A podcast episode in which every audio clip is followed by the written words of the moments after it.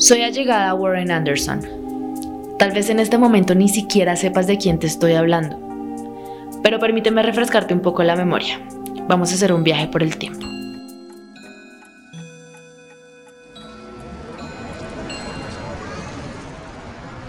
Bhopal es una de las ciudades más importantes de India. Es básicamente la capital administrativa del país y se mueve mucho. Hay mucha gente en negocios, en ventas de barrio, en las calles y como siempre hay una cantidad impresionante de carros y también hay como una especie de mototaxis. Tal vez una de las entradas económicas de Bhopal y de toda la India es la fábrica de pesticidas de la que es dueña la Union Carbide. Cuando uno va y ve la planta, la verdad no es que sean las instalaciones más modernas del mundo pero pues de algo servían y la verdad es que le daba mucho empleo a muchísima gente en toda la ciudad.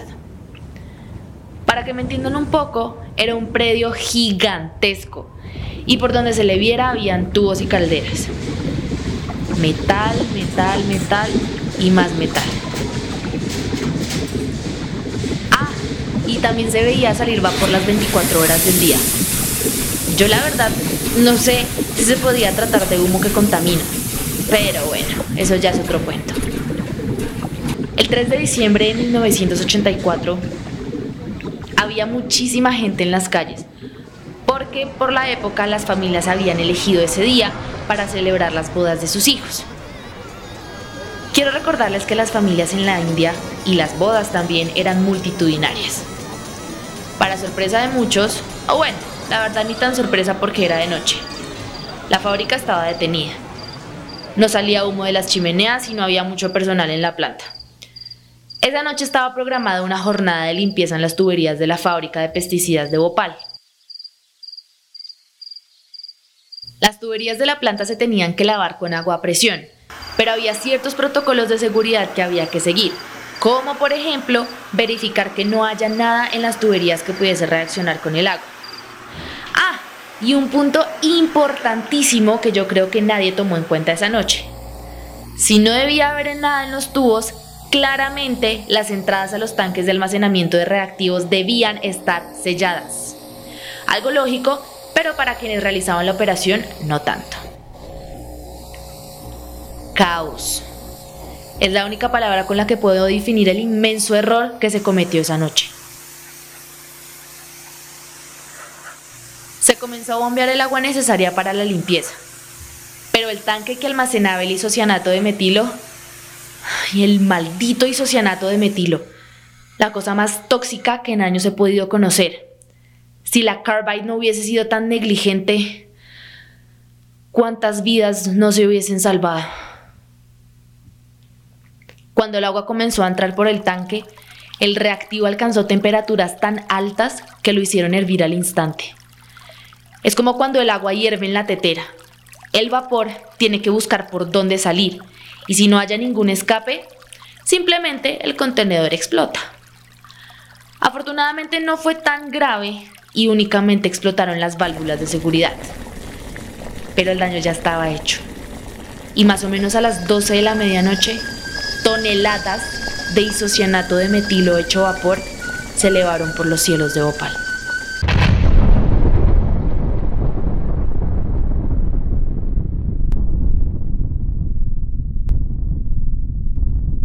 Fueron dos columnas de vapor inmensas.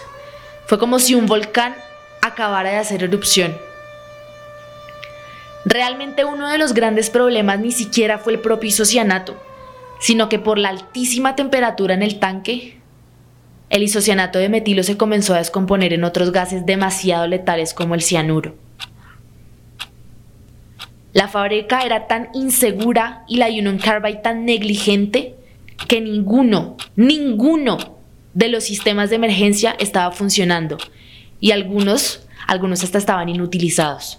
Solo Ganesha sabe qué le estaría pasando por la cabeza a esa gente en el momento que decidieron meter a cientos de hombres que tenían ese trabajo como único sustento en su casa y que cada día iban a la fábrica y su seguridad y su vida prendían de un hilo. ¿Y saben qué? Solamente por unas cuantas rupias por una mísera cantidad de rupias. Esa noche, la Union Carbide mató a por lo menos unas 3.000 personas, 3.000 conocidos, 3.000 amigos. Pero la primera semana después de la fuga, murieron otras 8.000.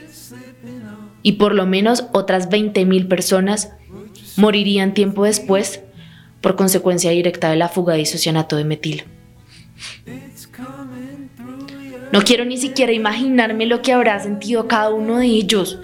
Debe ser la, la, peor experiencia estar en medio del matrimonio de un hijo y que de repente los ojos empiecen a arder como si alguien los hubiera rociado con gas pimienta. Vómito, horribles quemaduras en la piel, una asfixia incontrolable.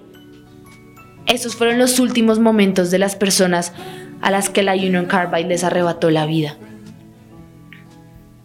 Hoy, 36 años después de aquella barbarie, Warren ya no está. Debe estar en el infierno o en el purgatorio. ¿Quién sabe?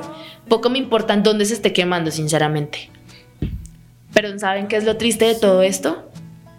Que el desgraciado nunca pagó por lo que hizo. Jamás.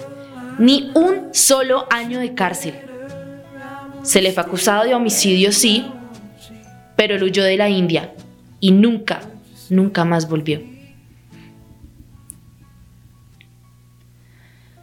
Querida hermana, si desde algún lado me estás escuchando, espero que Warren Anderson esté quemándose donde esté por matarte a ti y a tus dos pequeños hijos.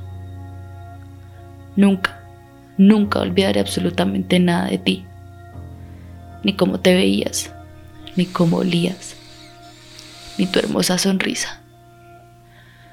Jamás olvidaré cómo la Union Carbide te arrebató todo y nos arrebató todo a nosotros.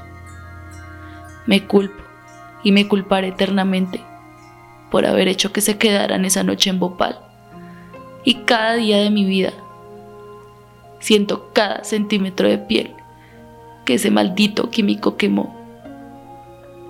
El dolor que sus ojos tuvieron que sentir. Todo el aire que no pudieron respirar. Y toda la vida que les faltó por vivir.